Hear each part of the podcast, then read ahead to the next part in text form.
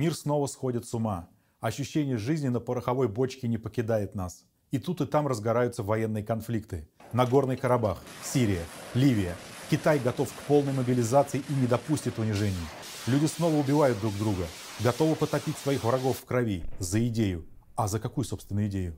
А, идею превосходства нации, что одним можно больше, а другие твари дрожащие. Одни народы должны подчиняться другим. Знакомая риторика.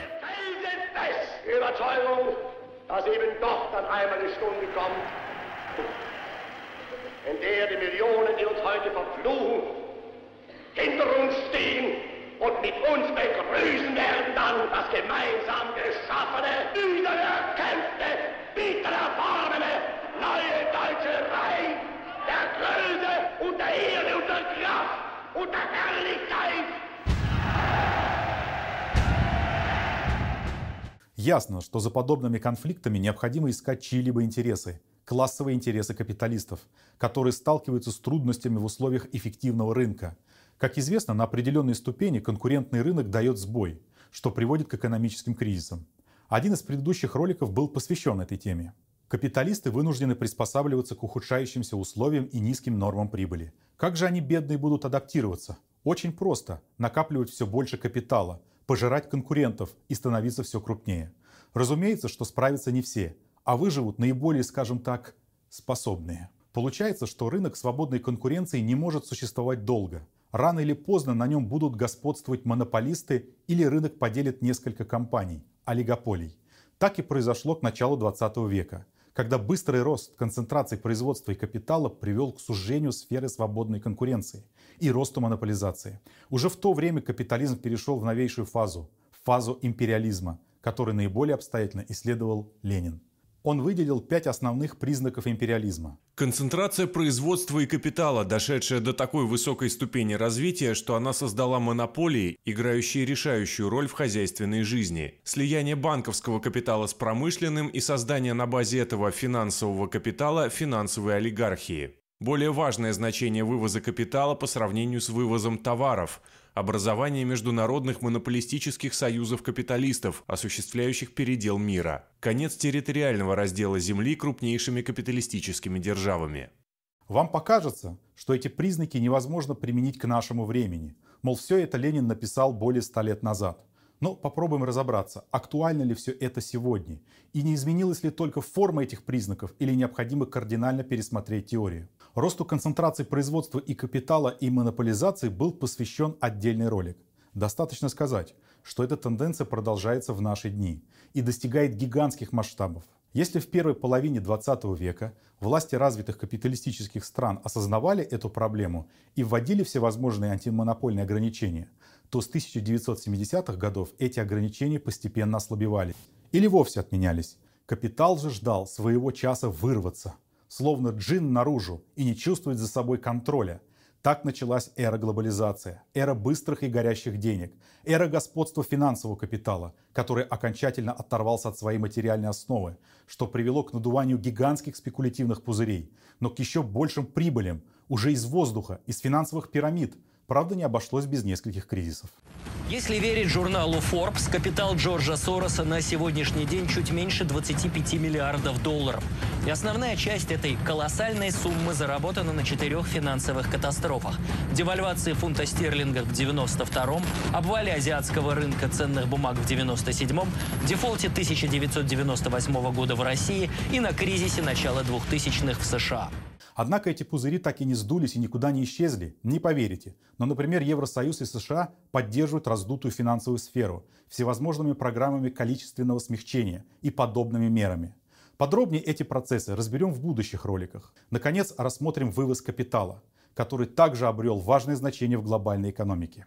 Итак, материальное производство уже не могло сулить тех же прибылей, что и до кризиса 1970-х. Выгоднее стало выносить индустрию в страны периферии, эксплуатировать там дешевую рабочую силу и, конечно, занижать цены на поставляемую продукцию в страны центра.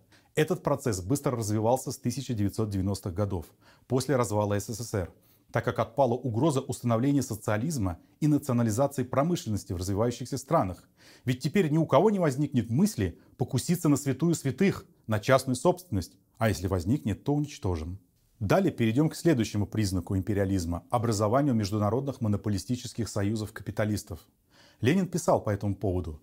Монополистические союзы капиталистов, картели, синдикаты, тресты делят между собой прежде всего внутренний рынок, захватывая производство данной страны в свое, более или менее полное обладание. Но внутренний рынок при капитализме неизбежно связан с внешним. Капитализм давно создал всемирный рынок. И по мере того, как рос вывоз капитала и расширялись всячески заграничные и колониальные связи и сферы влияния крупнейших монополистических союзов, дело естественно подходило к Всемирному соглашению между между ними к образованию международных картелей. Разумеется, современные транснациональные компании избегают понятия монополия, трест, картель, но это не значит, что сегодня отсутствует сфера влияния и нет всевозможных монопольных соглашений.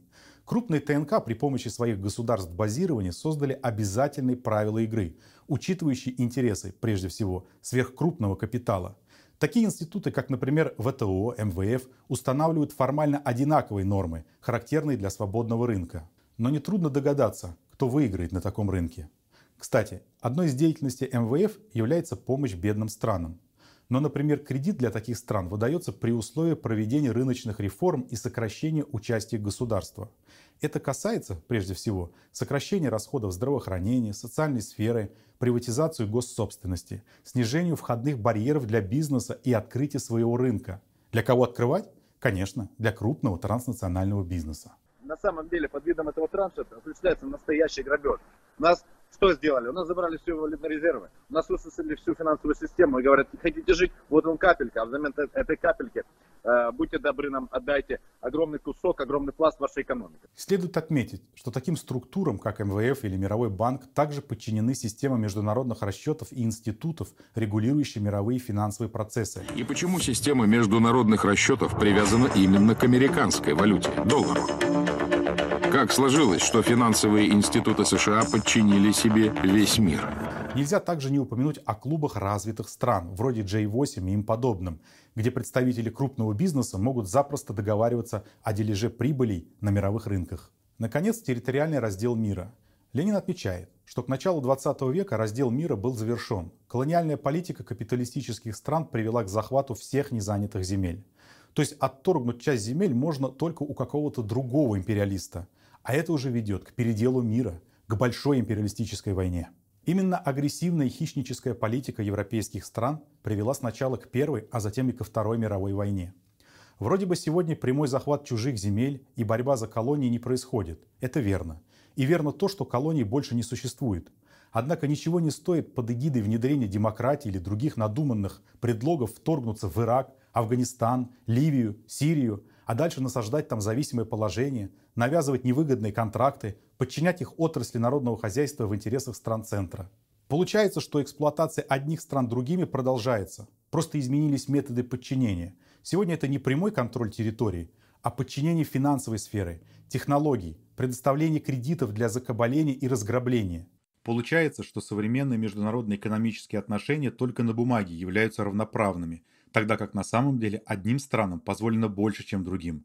Например, солидный американский журнал Foreign Affairs без всякого зазрения совести публикует статьи о необходимости все время наращивать военный бюджет, а тем самым военную мощь. Зачем, спросите вы, и тут же получите ответ. Оказывается, гигантские бюджеты необходимы США, так как позволяют получать существенные экономические выгоды. Например, власти Соединенных Штатов тем самым могут поддерживать открытость мировой экономики. А еще они получают серьезный рычаг в переговорах. Они структурируют мировую экономику в своих интересах. Не менее важно, что военная мощь поддерживает доллар в качестве мировой резервной валюты. Заметьте, эти пункты противоречат основным постулатам экономической теории, которые по всему миру продвигают Соединенные Штаты. Выходит, все определяется не рыночной стихией. Нет никакого свободного рынка и волшебного действия невидимой руки. Основным инструментом в мировой политике является сапог американского солдата. Итак, Конкуренция накаляется на всех направлениях, а спрос на производимые товары не растет. Именно поэтому крупные компании готовы перегрызть друг другу глотки. Подключая свои правительства для помощи в перераспределении рынков сбыта, ввода несправедливых и надуманных санкций, неправосудных решений по наложению гигантских штрафов для своих конкурентов. Растет давление на периферийные страны. Именно за счет них империалисты хотят разрешить свои противоречия. Атмосфера накаляется, а экономический кризис действует на массу угнетающе. И на такую почву проще всего внедрять преступную идеологию и разменивать националистическую карту. Мол, виноваты соседские народы или кто-то еще. В общем, легко внушить идею превосходства, богоизбранности и вперед, под ружье, уничтожать в бойнях тысячи тысячи людей, бросать в человеческие мясорубки неокрепших юношей ради священного долга, новых рынков сбыта и больших барышей для капиталистов. Да здравствует империализм! Ни шагу назад, за нами крупный капитал.